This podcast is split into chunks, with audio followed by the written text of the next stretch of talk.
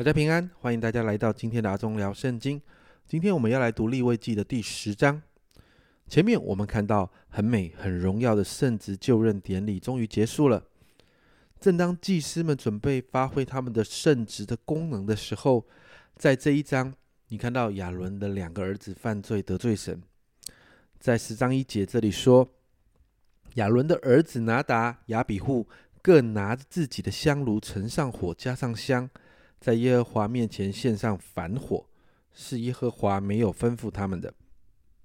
前一章其实我们看见点燃祭坛上的火是从神那里来的，但亚伦的儿子却献上一般的火，无视前几章我们所看见神很清楚的告诉百姓应该用什么方式来敬拜神、亲近神的那些法则。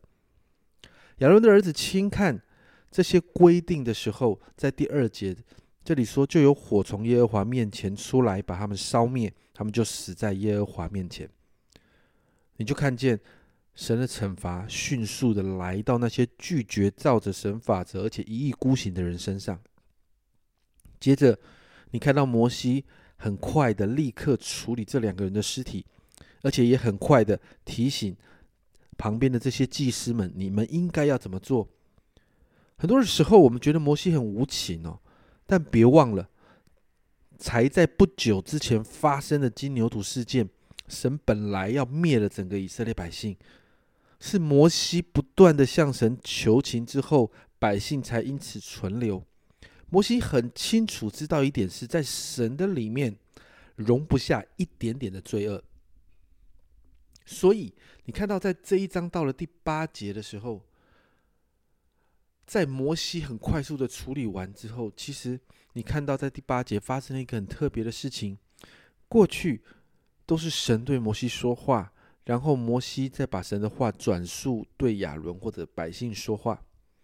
但你看到在第八节这边，神直接对亚伦说话了，特别是提到进会幕不能喝酒，清酒、浓酒都不能喝。因此，很多的圣经学者其实也在也觉得。亚伦的儿子是不是因为喝酒而乱了事？其实喝酒在中东那个地方，因为他们的呃水源取得不容易，所以他们常常会用水果，特别是葡萄之类，他们会有一些蒸馏发酵的过程，所以他们会有清酒跟浓酒。所以喝酒对他们来说，在他们的文化的里面是常常有的事情。会不会是因为亚伦的儿子喝了酒，所以进了会幕之后就乱了事？但不管如何，我们看见神直接面对亚伦，这很重要，因为失去儿子的痛需要神自己介入来处理。接着，我们就看到摩西再一次提醒这些祭司们吃圣物。我们知道，在献祭的当中，有一些是归给祭司的，这些是祭司们可以吃的。摩西提醒祭司们吃圣物的相关条例，为着是避免再有任何的状况得罪神。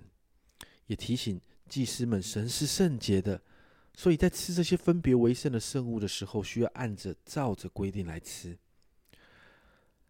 第九章极度的荣耀的时候，到了第十章，这一段经文以悲剧收场。但我们看到一个服侍神的人，必须看重自己的职分与在这个职分上面应该要做的事情。其实就像后面立位记十九章第二节这里说的。神说：“你要小谕以色列全会众说，你们要圣洁，因为我耶和华你们的神是圣洁的。如果神提醒百姓要圣洁，何况是服侍神的人呢？因此，今天早上我们要为着教会所有服侍的人来祷告。你的牧者、教会的全职同工、代职服侍的小组长们，还有很多在服侍团队当中的，比如说敬拜乐团、诗班、招待媒体等等这些弟兄姐妹来祷告。”服侍神需要用神的方式，人不可以用自己的方式来服侍神，这好像献上反火一样。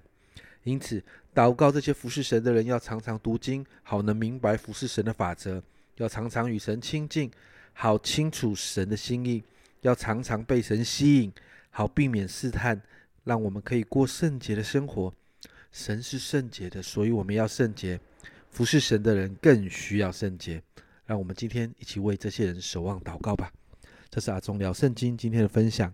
阿忠聊圣经，我们明天见。